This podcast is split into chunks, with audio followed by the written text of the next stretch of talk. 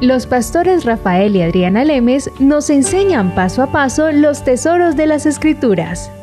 Descubriremos cuánto nos ama Dios y qué ha ganado para nuestro beneficio. Este programa es patrocinado por nuestros amigos, miembros y socios de Iglesia Palabra Pura y Blaze Ministries International. Adriana, date cuenta que la gente está en una búsqueda, la gente quiere entender, la gente sabe que hay un Dios y la gente sabe que hay un Dios que los quiere ayudar. La cuestión es cómo. Ese es el problema que tiene la gente, ¿cómo? Y la respuesta la encontramos en la palabra. Lo único que hay que tener es un corazón abierto para recibir. Muchas veces tenemos ideas ah, que las traemos del pasado, cosas que nos enseñaron, y puede ser que estén erróneas, puede ser que sean correctas, pero a lo mejor no entendemos cuál es la aplicación de ella. O mezcla, Rafael. La mezcla entre la verdad y la mentira lo deja uno confundido, porque esa es, ese es el poder del engaño. El poder del engaño es que uno no sabe que está engañado. Exactamente. Y uno continúa haciendo algo en contra de viento y marea porque cree que esa es la verdad, pero resulta que no era la verdad. Y uno peleando por mentiras, ¿no? ¿Cómo así que uno va a pelear por mentiras? Miremos, entendamos, sepamos dividir la palabra, sepamos entender qué fue lo que hizo Cristo, el maravilloso sacrificio, el significado de su sangre. Y ahora, Rafael, que estamos hablando de no más conciencia de pecado. Esto es un tema como candela, digámoslo así, porque se nos ha enseñado a tener conciencia de pecado. Exactamente. Eres un pecador. Y el último programa lo habíamos terminado precisamente con Martín Lutero, cómo él esa conciencia de pecado lo hacía continuamente estar separado de Dios, porque creía si no soy perfecto en este momento no puedo tener una relación con Él, por lo tanto tengo que confesar mi pecado y confesarlo y día y noche, cinco veces, muchas veces al día se iba a confesar con su sacerdote diciendo es que he pecado, cometí un error, pero si ni siquiera lo ha hecho, bueno, por si lo llego a hacer es que necesito estar limpio. Claro, es que el hombre, Adriana, el hombre sabe que Dios es un Dios justo, es un Dios santo, es un Dios puro y entonces cuando hablamos de que el hombre se tiene que relacionar con Dios, el hombre se ve incapaz en sus propias fuerzas de conseguir esa, esa consagración, esa santidad, esa pureza. ¿Por qué? Porque estamos llenos de pecado, el hombre es pecador. Entonces esa conciencia de pecado que te deja como estancado, te deja como cómo yo puedo establecer esa relación con Dios. Y es lo que le pasaba a, Martín Lutero, que se sentía tan ahogado en sus propios pecados, tan ahogado en su propia humanidad, que no podía ver más allá de ella y no podía entender cómo un Dios lo podía aceptar sabiendo él que, no, que, que, siempre fallaba. Sí, porque Dios es tan santo, tan puro, tan perfecto, el único bueno. Por lo tanto, para acercarse uno a Él, uno tendría que ser santo, puro, perfecto y bueno, porque como Dios entonces va a tener comunión con el hombre. Claro. Y eso, aunque como lo entendía, es correcto, no había entendido que eso fue lo que hizo Cristo aunque creía en Cristo, lo que decíamos, cuando tiene mezclas entre una verdad y una mentira, pierde, se pierde la revelación. Porque lo que Cristo hizo fue precisamente eso. Jesucristo se hizo pecado. Eso está en la escritura, no nos lo estamos inventando nosotros. Dice, Jesucristo fue hecho pecado para que nosotros pudiéramos ser hechos la justicia de Dios en Cristo Jesús. Y esas palabras fue hecho pecado para que nosotros fuésemos hechos la justicia. La gente las lee de corrido, no entienden la magnitud, no entienden la profundidad de lo que esto significa y por lo tanto se pierde, se pierde la esencia que el hombre tenía que tener dentro de él para que viera qué significa esas escrituras precisamente. Claro, y hay mucha gente que está en, ese mismo sitio, en, en, ese mismo caminar que Martín Lutero, que hoy día quieren una relación con Dios, quieren caminar con Dios, quieren caminar en estos beneficios y quieren caminar en esta relación, en esta armonía con Dios, pero el problema es que en vez de ver a Dios, están viendo a ellos y se están viendo su incapacidad de poderlo hacer. Esa escritura, Adriana, que tú te referías, está en 2 de Corintios 5, en el versículo 21, dice, al que no conoció pecado, hablando de Cristo, por nosotros lo hizo pecado Dios, para que nosotros fuésemos hecho justicia de Dios en él. Léelo como está ahí sin mostrar. eh, Eso, lo- ¿quién lo hizo? Dice, el que no conoció pecado, por nosotros lo hizo pecado, para que nosotros fuésemos hechos justicia de Dios en él. Esto es muy importante, Rafael. Al que no conoció pecado, cuando la gente lee, al que no conoció pecado, por nosotros lo hizo pecado, para que nosotros fuésemos hechos justicia de Dios en él. Y siguen. Y ahí, en este versículo, por ejemplo, nada más está burbujeando la esencia de la cruz. Está, está tratando de gritar. La, la Biblia está gritándole al hombre el significado de lo que Jesucristo hizo. Fíjate, Adriana, déjame leerte esta traducción para que tú veas. Fíjate lo que esta está más sencilla aún. Pues Dios hizo que Cristo, quien, quien nunca pecó, fuera la ofrenda por nuestro pecado para que nosotros pudiéramos estar en una relación correcta con Dios por medio de Cristo. Esta, esta es la versión, nueva traducción viviente. La primera que leímos es la Reina Val- Valera. Y esta es, Rafael, la respuesta en sí de por qué nosotros no tendríamos que tener conciencia de pecado. La gente se asusta cuando decimos no más conciencia de pecado. La gente, ay, no, pero ¿cómo es posible? Es que yo, he- si yo he pecado, Dios a lo mejor se va a poner bravo conmigo si yo llego a decir, yo soy justo. No, lo que estamos haciendo es demeritando la sangre de Cristo Claro. cuando decimos, no, yo me voy a ver como un pecador y así Dios me va a ver humilde. Para nada, eso es un engaño. Eso no es humildad, eso es ignorancia. Claro. Humildad sería decir, qué valor tan grande el de la sangre de Cristo, que yo, habiendo sido un pecador, viniendo de pecado, nacido de hombre en esta tierra, de hombre y mujer, todos los hombres de la tierra son pecadores porque su sangre viene de Adán. Y al venir su sangre de Adán, sería humilde de nosotros decir, somos pecadores. Correcto. Pero, y este es el gran pero, Cristo va a la cruz, el único hombre bueno que ha habido sobre la faz de la tierra, porque su sangre no venía de Adán, su sangre venía de Dios. Por lo tanto, su sangre no tenía pecado. Ya lo hemos explicado en diferentes programas, cómo la sangre dentro del vientre de la madre no se mezcla la del bebé con la de la madre, sino que la sangre viene heredada del padre.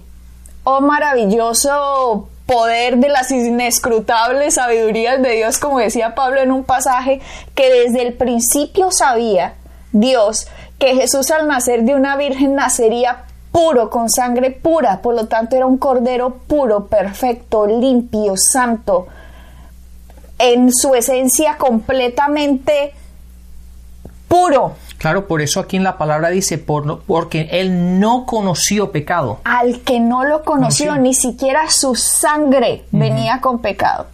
Y viene Cristo, que es puro, el único puro, el único bueno en medio de la humanidad, va a la cruz y en la cruz al que no conoció pecado, por nosotros lo hizo pecado. Aquí nos está demostrando Dios, los amo y necesito que ustedes, humanidad, tengan el sacrificio perfecto para yo, que soy puro, santo y perfecto, podamos estar en completa unión y que nadie nos separe. Claro.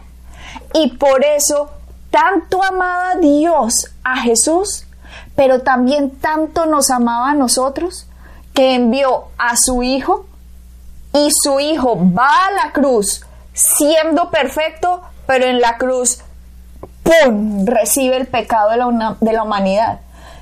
Cuando la gente nos pregunta, pero ¿cómo es posible que nosotros pecadores seamos hechos justos?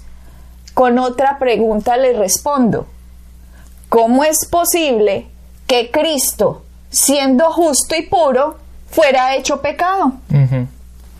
De la misma manera, Rafael, de la misma, de la misma manera, cuando Él va a la cruz, derrama su sangre, está recibiendo la culpa y la condena del pecado en Él. Claro. Entonces la, la escritura nos dice, si tú recuerdas dónde está, ya no hay condenación para los que están en, Cristo. Eso está en Romanos 8.1.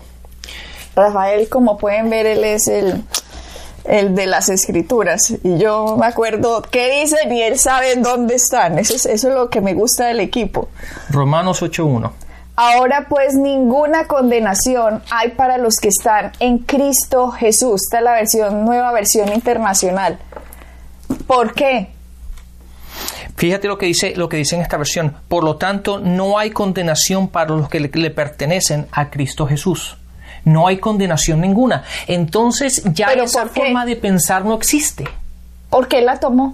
Él tomó nuestro pecado, Él lo tomó en sí para que tú y yo no tuviéramos que pagarlo. Él fue nu- nuestra ofrenda. Entonces, eso es el punto que estábamos estableciendo antes. Ya usted no tiene que caminar con esa conciencia de que yo soy pecador y ya no me puedo acercar a Dios. Porque mucha gente, cuando tú estabas explicando esto, Adriana, yo estaba pensando, pero hay mucha gente que piensa, pero eso no es verdad, estoy mintiéndole a Dios. No, lo que tú estás haciendo es caminando en la verdad de la palabra. Uno cuando, cuando uno camina en la verdad de la palabra, uno está caminando en lo que dice la palabra. Y la palabra dice que Jesucristo tomó nuestro pecado para que usted y yo podamos tener una buena, una correcta relación con Dios. Entonces, cuando yo digo, no es que yo soy pecador, no es que yo no puedo alcanzar a Dios, estoy contradiciendo lo que dice la palabra. Pero tenemos que aceptar, por eso la palabra dice que tenemos que caminar por fe, fe en que fe en lo que está escrito. Si la palabra lo dice, así es, independientemente de lo que yo pienso o de lo que yo siento. Si la palabra dice que Jesucristo tomó mi pecado para que yo sea hecho justo en una buena relación con Dios, yo tengo que aceptar eso y tengo que caminar en esa verdad. ¿Sabes qué sería la mayor arrogancia que es lo que mm, hacen muchos humanos en el planeta? Creerse en justos sin el sacrificio de, Cristo. claro. Eso sí es arrogancia, petulancia e ignorancia a la máxima potencia. Creerse bueno, creerse justo por mis obras, como si la sangre de Cristo no valiera nada. Pero creerse justo porque Cristo fue a la cruz es un acto de fe. Porque yo no soy justo por mis obras. Así me porté bien. Claro. Yo no soy justo por mis obras. Yo soy justo porque hubo un intercambio en la cruz. Y ahora Dios no quiere que yo tenga mentalidad de condena ni mentalidad de pecado. Porque si yo tengo mentalidad de condena y mentalidad de pecado, significa que si hay condenación para los que están en Cristo. Pero acabamos de leer Romanos 8.1 que dice, no hay condenación para los que están en Cristo. Debido a que Cristo tomó la condena, yo ahora no tengo por qué tener mentalidad de condenación, ahora tengo que tener mentalidad de justicia. Cuando yo tengo mentalidad de condenación y mentalidad de pecado, la condenación mata. La mentalidad de culpa mata. Trae estrés, trae enfermedades, trae disminución, porque la condena es algo que consume al ser humano por dentro. Y si yo tengo mentalidad de condenación, a pesar de decir que soy cristiano y a pesar de que Cristo fue a la cruz y derramó su sangre para que yo no tenga mentalidad de condena, estoy haciendo vana la cruz de Cristo como diciendo, esto no valió para mí, o no lo entendí. ¿Por qué? Porque no se lo explican. No se lo explican. Allá en la iglesia no se lo explican, o el amigo no se lo explica, o en la familia no se lo explicaron. La iglesia tiene que crecer en este conocimiento como un cuerpo, como un cuerpo unido por las coyunturas. Todos los miembros deberíamos estar creciendo en este conocimiento de que estamos unidos en Cristo. somos el cuerpo de Cristo. Jesucristo es la cabeza y como es la cabeza, es el cuerpo. Si Cristo, la cabeza, si mi cabeza es perfecta, mi mano es perfecta. Si mi cabeza es perfecta, mis pies son perfectos. Mi abdomen, mis muñecas, mis brazos, mis hombros, mis dedos, todo es perfecto.